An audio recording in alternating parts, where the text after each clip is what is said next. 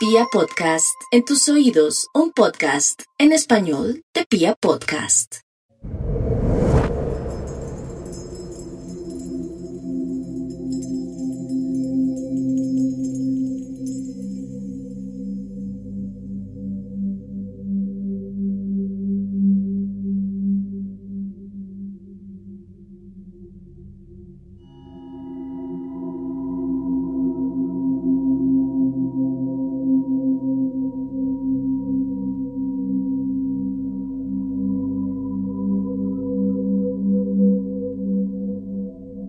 Siempre que hablamos de la Segunda Guerra Mundial, nos remitimos mentalmente a Alemania.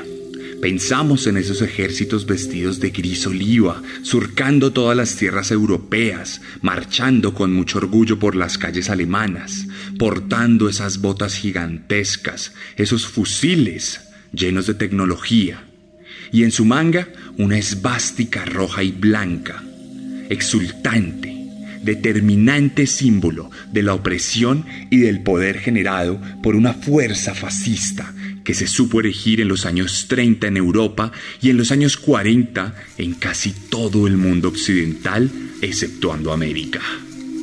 Sin embargo, había un aliado de ellos. También la Segunda Guerra Mundial tenía otros escenarios, por algo es mundial y no europea exclusivamente. Además de luchar en el norte de África, las fuerzas alemanas se expandieron por todo el viejo continente, pero no estaban solas. Tenían una alianza impresionante, un aliado que tenía una fuerza inconmensurable y una determinación incluso más grande que la del propio pueblo alemán. Estamos hablando del imperio japonés, un imperio que se expandió por toda Asia y parte de Oceanía, durante principios y mediados del siglo XX. Ejércitos inagotables de infantería muy fuerte, infantería que no se permitía rendirse jamás, que prefería la muerte antes que la prisión, que tenía el honor como el primer factor determinante de toda su máquina de guerra. Estamos hablando del imperio del sol naciente, del ejército japonés, Estamos hablando de uno de los ejércitos más implacables que alguna vez pisó la faz de la Tierra. Sí, es cierto que no tenían la mejor de las logísticas. Tal vez tampoco eran el ejército con mejor tecnología, pero su determinación, su fuerza inalcanzable y su misión casi suicida en cada uno de los escenarios del Pacífico los llevó a ser un factor determinante en la guerra. No en vano, tuvo que ser necesario, por lo menos bajo la disyuntiva estadounidense, una bomba atómica. Un bombardeo que nunca jamás tuvo precedentes y que no los ha vuelto a tener. Estamos hablando de un bombardeo implacable que dejó cientos de miles de muertos tan solo con una explosión y que nos demostró desde ese entonces que el ser humano está en capacidad de acabar con su propia vida y de extinguir sobre la faz de la Tierra. A ese punto nos llevó la guerra, a ese punto nos llevó la determinación del ejército japonés, a ese punto nos llevó la tenacidad de Toyo. Imaginen ustedes grandes trincheras en las islas del Pacífico, personas que podían pasar horas y días sin comer y sin dormir con tal de defender una posición Personas que eran 100% fieles a su emperador, a Hirohito, que tuvo que salir a pedir la rendición para evitar la extinción de todo el pueblo japonés, un pueblo milenario, lleno de samuráis, lleno de honor, lleno de un montón de cosas históricas que lo han hecho un factor determinante en la población humana en la actualidad. No se puede contar la historia del mundo sin contar la historia de Japón.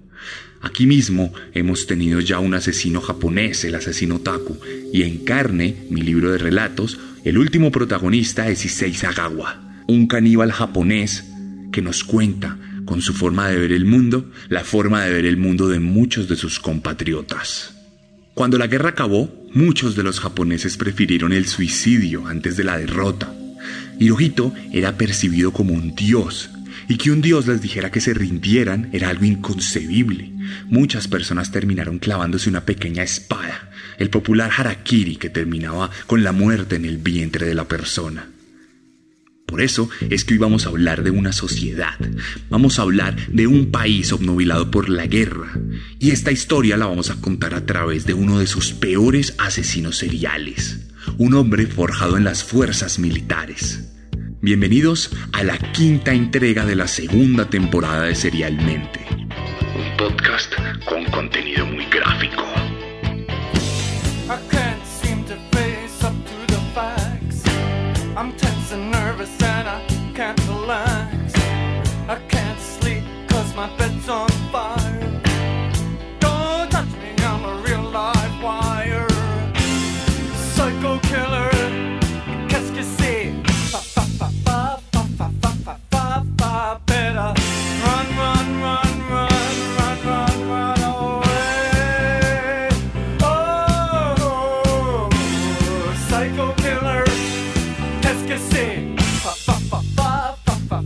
Como ya bien lo saben y lo escucharon, en esta ocasión nos vamos directo al lejano oriente. Nos vamos al país del sol naciente, porque la historia que hoy les voy a contar tiene que ver mucho con ese apartado pacífico de la Segunda Guerra Mundial, muy a pesar de que nuestro protagonista no llegó a luchar en ella pero tiene que ver mucho con ese ejército poderoso que se erigió en el Pacífico, que se tomó Filipinas, que se tomó las islas, que se tomó Okinawa, que se tomó un montón de lugares y que llegó incluso a invadir parte de China.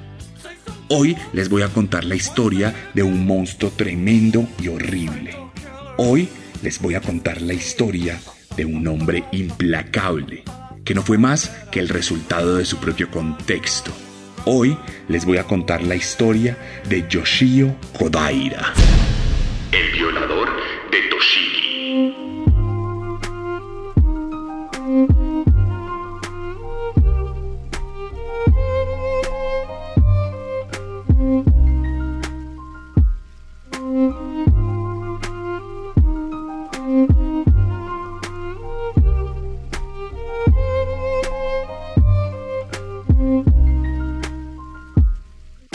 Y esta historia comienza el 28 de enero de 1905 en la prefectura de Toshigi, en la capital de Japón, Tokio. Tokio está dividido en prefecturas, así como Bogotá está dividido en distritos, como Ciudad de México está dividido en colonias, como Medellín está dividido en comunas. Asimismo, estaba dividida la ciudad por aquel entonces y esta de Tohishi era naturalmente una de las más pobres y desiguales en la ciudad. Digo naturalmente porque ya es común que en serialmente los asesinos crezcan en un entorno social completamente destruido y al borde de la miseria. Y es que la historia de nuestro protagonista de hoy empieza justamente en la miseria. Pero no solo la miseria económica, sino también la miseria moral, la miseria de la familia. Su familia, en este caso, no tenía ningún tipo de cohesión, pues su padre era un alcohólico tremendamente violento que tenía como costumbre llegar a casa a golpear a sus hijos.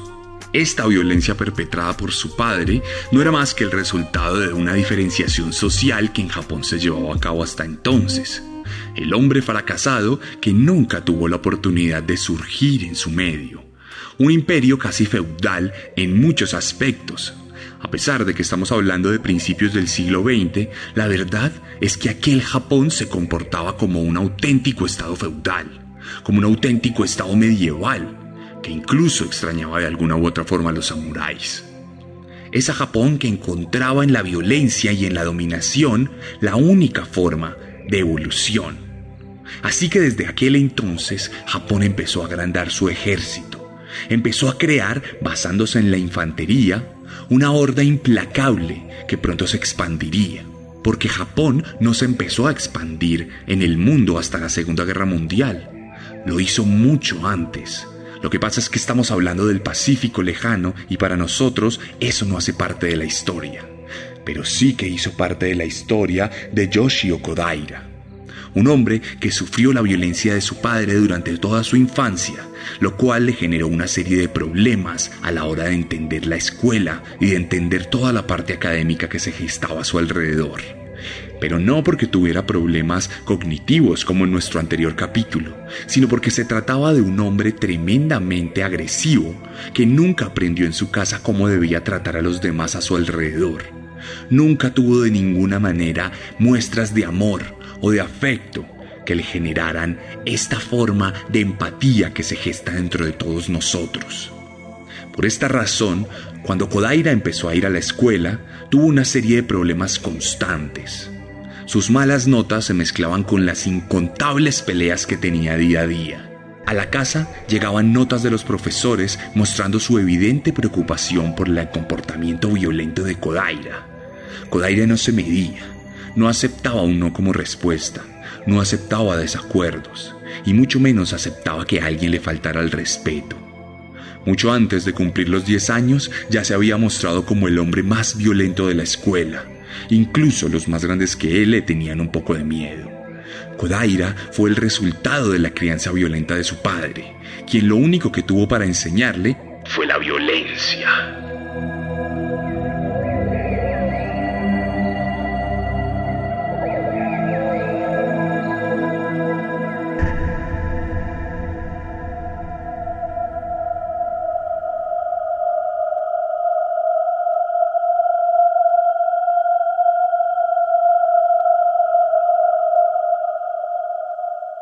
La adolescencia de Kodaira no fue muy distinta a lo que fue su infancia. La secundaria fue igual de violenta, solo que esta vez más sanguinaria teniendo en cuenta que ya no tenía el cuerpo de un pequeño niño, sino el de un fuerte adolescente. Kodaira seguía peleando. Kodaira seguía vulnerando los derechos de todos quienes le rodeaban. La escuela nunca fue importante para él. Lo académico simplemente fue un tema de cumplimiento y cuando llegó a graduarse de bachiller, ocupó el puesto 21 en una clase de 23, por lo que era claro que no tenía una inteligencia particular, o por lo menos no tenía un interés particular en demostrarla. Cuando el hombre se graduó, empezó su trasegar por una serie de trabajos sin ningún tipo de importancia. Tal como pasa en muchas de las historias de los asesinos seriales, Kodaira no se afianzó en ningún lugar no tuvo un trabajo estable y cambiaba cada dos o tres meses de laburo. Uno de los sectores en los que trabajó fue el de la metalurgia. Tenía cierta esperanza de entrar a la universidad a través de estos trabajos, pero la verdad es que su comportamiento disciplinario jamás le permitió desarrollar sus habilidades cognitivas mucho más allá de lo básico y de lo diario que tenemos todos en todos los días. Por esta razón, teniendo apenas 18 años, Kodaira se enlistó a la Marina japonesa. Estamos hablando de 1923, justo el momento en el que se empezó a fortificar el ejército japonés, tanto en su marina como en su ejército de tierra, como en su ejército del aire. Kodaira, entonces, entraría a un punto de su vida en el que el imperio japonés lo convertiría en una auténtica máquina de matar.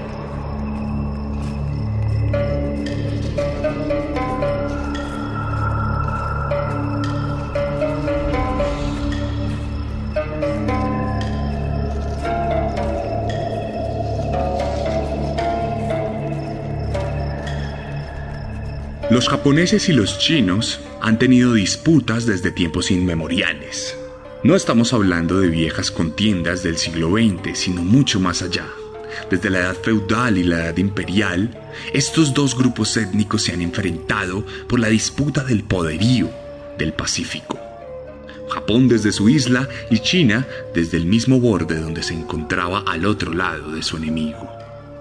Estamos hablando de invasiones constantes, estamos hablando de tensiones, estamos hablando de cualquier tipo de disputa política que en 1920, como pasó con todos los escenarios de guerra, se multiplicó por mil por cuenta de la maquinaria de matar, por cuenta de la maquinaria industrial de matar que se había desarrollado en muchos países. En 1927 encontramos el primer enfrentamiento entre japoneses y chinos. No estamos hablando necesariamente de esa guerra que se desató en 1937 y que terminó con un genocidio del que no se habla hoy en día por ser víctimas los chinos comunistas. Estamos hablando de una serie de asesinatos selectivos y de escaramuzas que devinieron en la formación de un ejército japonés que encontró en ese lugar el territorio de pruebas perfecto para dar muestra de lo que es capaz un ejército deshumanizado porque esa era la política de los japoneses, la deshumanización de sus propias tropas. Al soldado japonés se le enseñó que el enemigo no era digno, que el enemigo no tenía derechos y que parte de la victoria corría por cuenta del sufrimiento de quienes se oponían a las fuerzas del emperador Hirohito. Estamos hablando de soldados que no respetaban de ninguna manera las convenciones de guerra, porque además se les premiaba por la brutalidad. Y en ese contexto, Kodaira siguió construyendo su noción del mundo. Su padre le enseñó que lo único bueno era la violencia. En la escuela aprendió que la única forma de sobrevivir era la violencia. Y ahora en el ejército, la violencia era además el objetivo final. Era la forma de materializar el odio, era la forma de materializar muchas cosas que el ser humano necesita sacar de vez en cuando para no implosionar. Entonces nos remitimos a 1927, cuando Kodaira llevaba ya cuatro años en la Marina y llegó a desembarcar en tierras chinas, el apartado rural del país apoyado por la Unión Soviética por aquel entonces. Recuerden que para este momento, 1927, no estamos hablando de la Unión Soviética poderosa e industrial de finales de los años 40. Estamos hablando de un país casi feudal que estaba apenas luchando con el legado de los zares. Entonces no tenía mucho apoyo China, que se vio invadida por Japón y que no se pudo defender de una manera tan implacable como lo haría hoy en día. En ese contexto de guerra, Kodaira cometería sus primeros crímenes.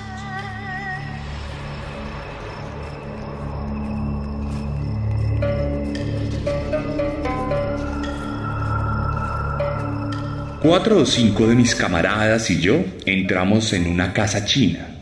Amarramos al padre y lo encerramos dentro de un closet. Nos robamos toda su joyería y violamos a todas las mujeres. De hecho, clavamos una bayoneta en el vientre de una mujer embarazada y sacamos el feto de su propio estómago. Yo fui parte de esas situaciones depravadas y amé y disfruté cada segundo de ellas.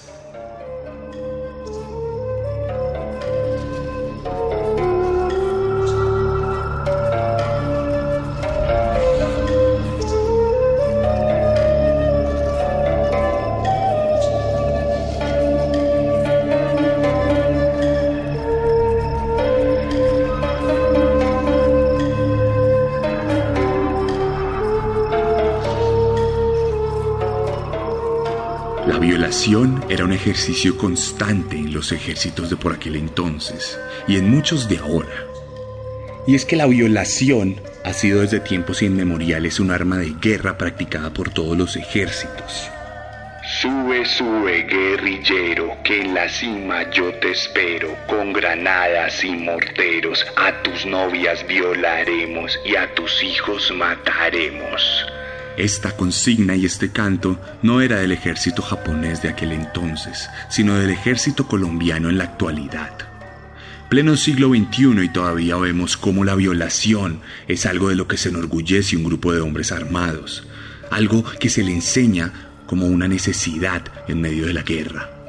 Y así como pasó con los soldados colombianos, en la actualidad, responsables de muchas violaciones, también pasó por aquel entonces con el ejército imperial japonés, del cual Kodaira era parte.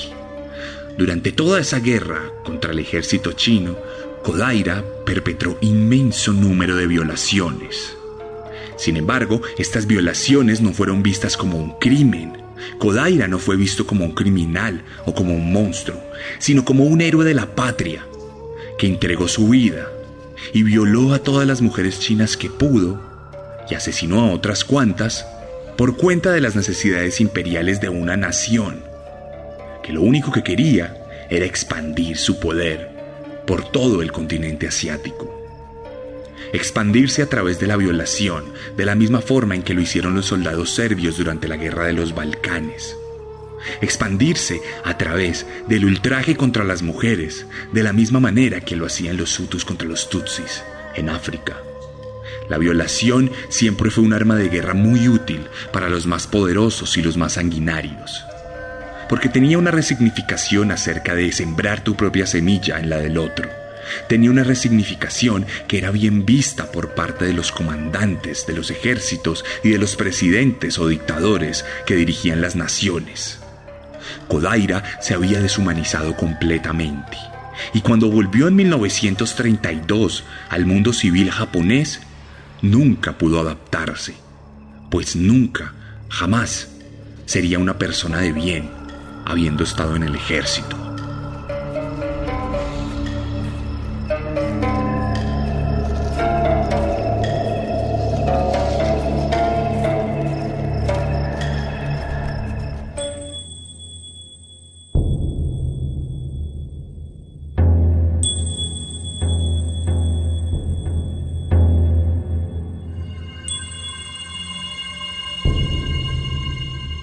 Poco tiempo después de haber dejado el ejército, Kodaira se casó con la hija de un sacerdote japonés. Entablaron una relación amorosa, una familia tradicional, pero entonces Kodaira acusó a la mujer de haber tenido un hijo con otra persona. Simplemente negó su paternidad sobre su propio hijo y decidió emprender aquella mentira acerca de que era de otro hombre. Ella huyó donde su padre y su padre la defendió. Para resolver la disputa, Kodaira resolvió que lo mejor era tomar una barra de hierro, un tubo metálico, y atacar al padre de la mujer, el cual se oponía a dejar que se encontraran nuevamente. El ataque fue tan increíblemente agresivo y tan violento y fuerte que Kodaira terminó asesinando a su propio suegro. Además de eso, hirió a otros seis miembros de la familia, convirtiéndose en una bestia de matar que estaba reviviendo aquellos momentos en las tierras de China. Esto le costó a Kodaira una sentencia de 15 años de trabajos forzados. Sin embargo, en 1940, cuando la guerra ya se había desatado y cuando Japón ya había invadido un montón de espacios de todo el Pacífico, Kodaira fue liberado en medio de un amnisticio general que buscaba engrandecer las tropas japonesas. Sin embargo, él en su condición de veterano no tuvo que entrar al ejército nuevamente y fue liberado en el terreno civil japonés. El monstruo estaba nuevamente libre.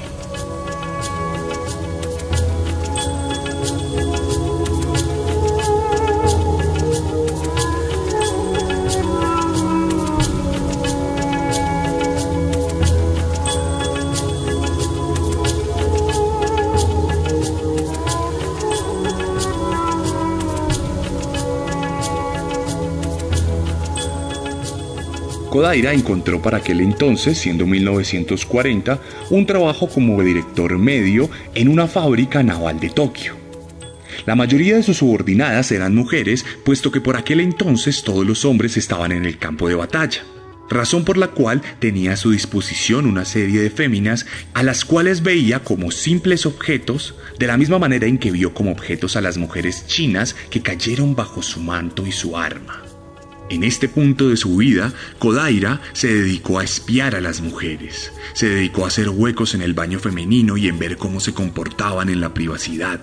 Las acosó laboralmente, aunque no se tiene registro de algún tipo de abuso físico, aunque sí psicológico. Así pasaría el resto de la guerra Kodaira, 1940, 41, 42, hasta el 45, fecha en la cual, siendo mayo 25, violó a una de las mujeres que tenía a su cargo.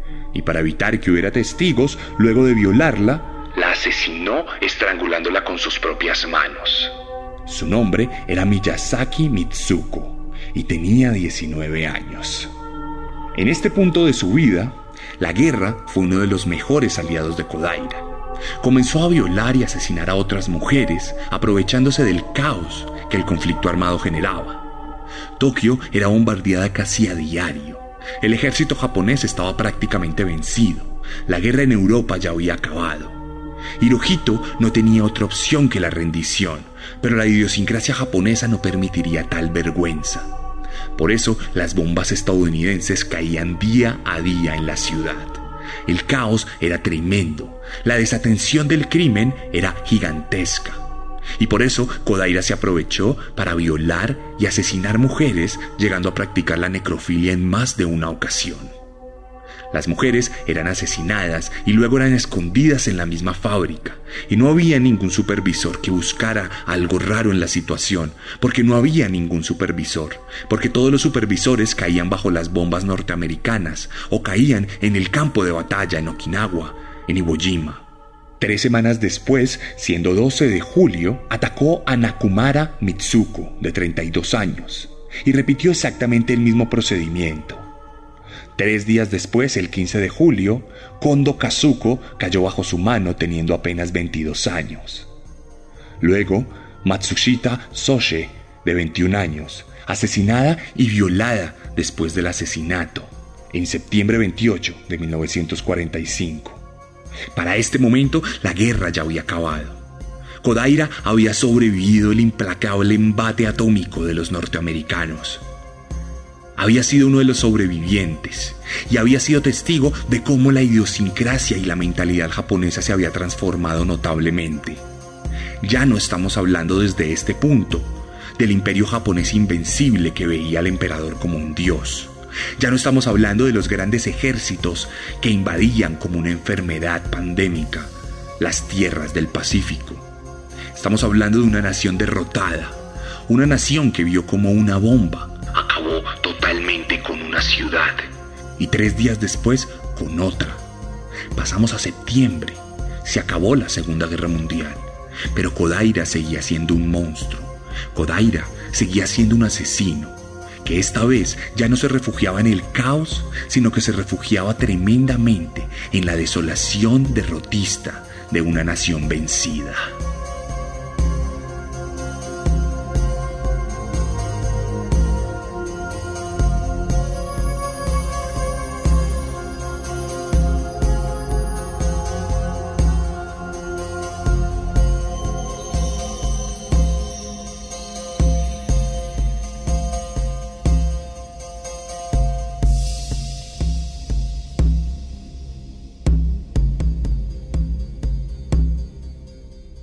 Octubre y diciembre de 1945, nuestro protagonista mató un par de veces más. Luego se tomó una pausa de seis meses en las que no cometió crimen aparente, pero se deleitó con la forma en que su país se había transformado. Atrás quedaron aquellas épocas de gloria y de grandeza, de ejércitos gigantescos que marchaban por lado y lado. Ahora había uno que otro soldado norteamericano vigilando las calles, ya no se trataba de esa independencia japonesa a la que estaban acostumbrados durante siglos o milenios, sino que estamos hablando de un país completamente dominado por la fuerza, dominado por otro tipo de brutalidad mucho mejor vendida en los medios de comunicación. Una brutalidad que de todas formas ayudó a arraigar el sentimiento derrotista y la falta de moral en un país donde los hombres sobrevivientes eran criminales de una u otra manera donde un país les enseñó a matar y les enseñó a violar y a torturar, y luego los dejó libres pues no sabía qué hacer con ellos. Una sociedad construida con base en el crimen. Y en eso se convirtió la Japón de por aquel entonces, razón por la cual si aparecía una mujer violada y estrangulada, tal como lo hacía Kodaira, a nadie le importaba, y no resultaba más que un número dentro de las estadísticas de violencia en un país violento. Siendo ya 1946, Kodaira se cobraría su víctima más joven, una jovencita de 15 años, Abe Yoshiko, la última de sus trabajadoras. Pronto se acabaron todas las mujeres alrededor suyo. Había pocos hombres por cuenta de la guerra y ahora había pocas mujeres por cuenta de su propio demonio violento. Entonces, en este punto empezó a buscarlas y empezó a salir a las calles. Empezó a acechar a las mujeres en los parques, en los cafés y en todos los sitios públicos. Su labor diaria era cazar.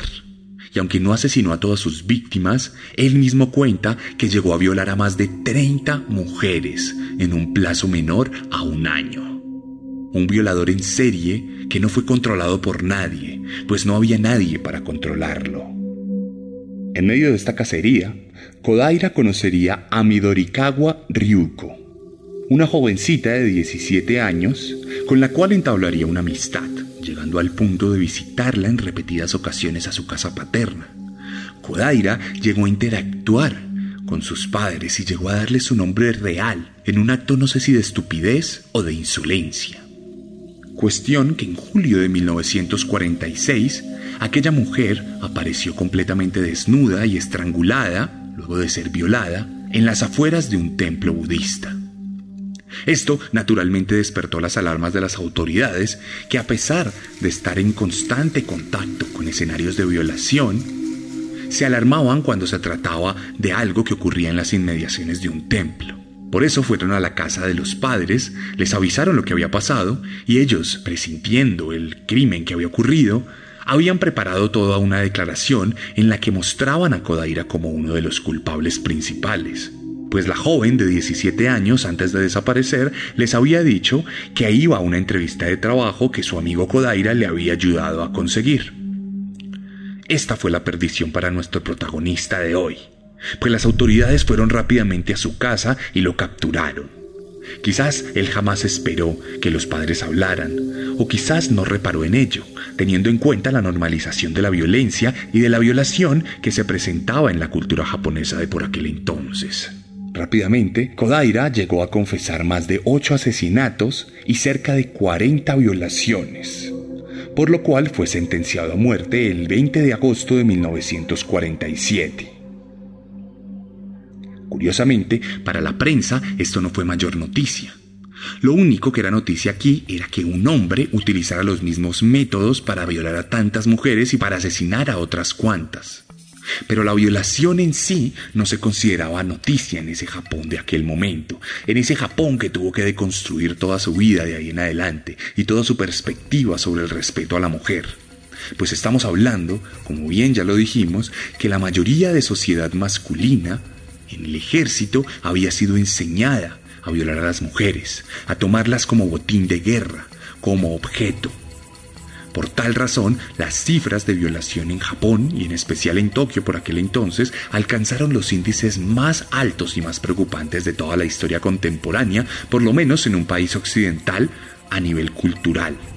En este punto se plantearon una serie de problemas morales y de problemas éticos relacionados con la formación castrense, con esa formación del ejército que nos enseñaba cómo debíamos tratar al enemigo y más si se trataba de una mujer. Kodaira fue un pretexto para levantar todo un debate nacional, que dejó como resultado la vergüenza colectiva alrededor de la formación de los hombres en el ejército. Nada de esto de cualquier forma intervendría con el destino de su propia vida, pues dos años después, en la mañana del 5 de octubre de 1949, Kodaira sería colgado en la cárcel de Miyagi. Sus últimas palabras soy un afortunado de morir de una manera tan calmada en un día tan pacífico.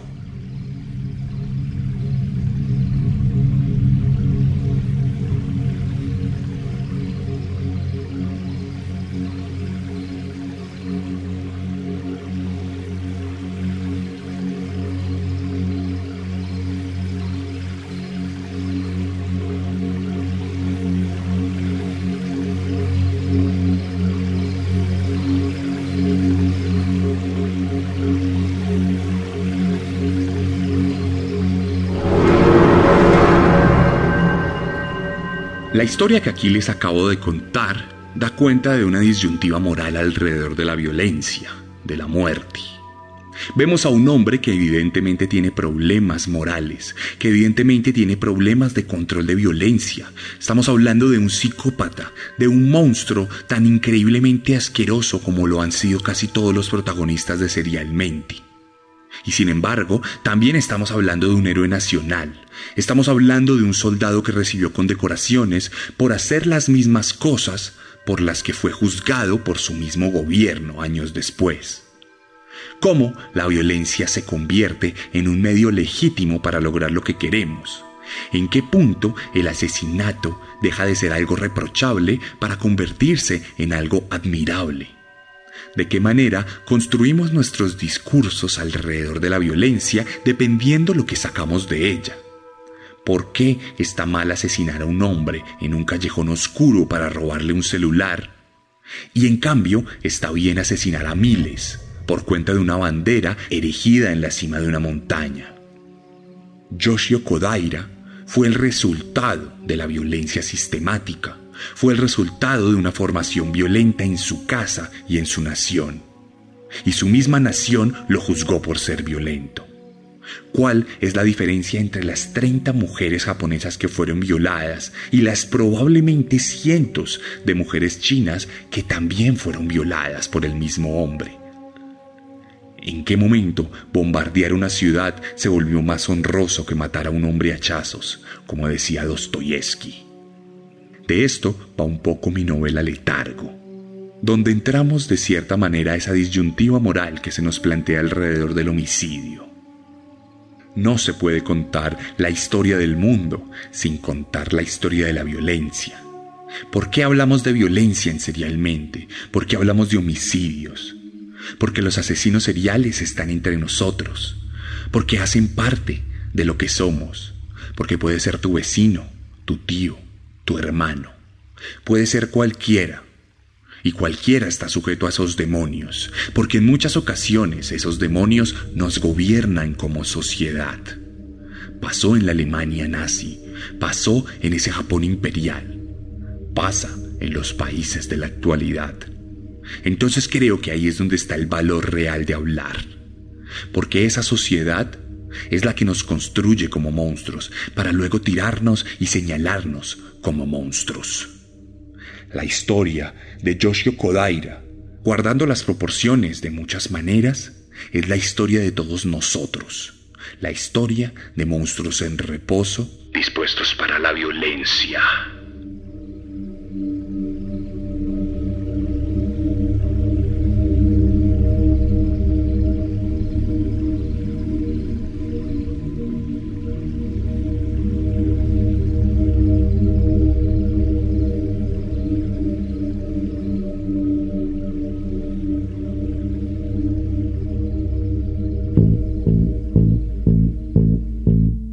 Esta fue la historia de Yoshio Kodaira aquí en Serialmente.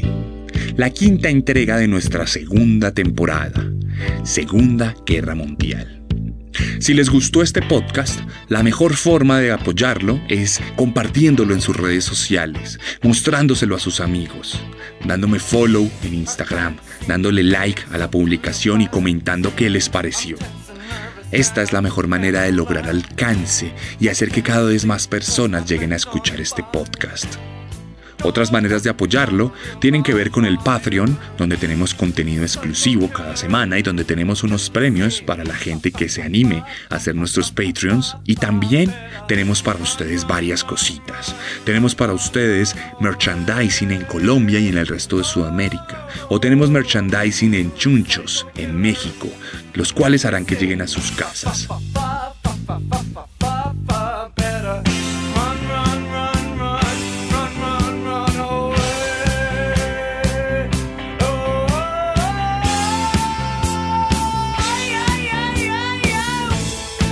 Este 24 de abril tenemos un evento, el Psycho Museo, en Bogotá. Sábado 24 de abril con todas las medidas de seguridad, vamos a hacer algo por horarios, vamos a tener cupos limitados para no exceder el aforo y vamos a tener una sensación auditiva en vivo. Vamos a tener un par de habitaciones donde podrán experimentar cosas relacionadas con asesinos seriales y también relacionadas con la Segunda Guerra Mundial. Este Museo tiene una entrada limitada por cuenta del coronavirus.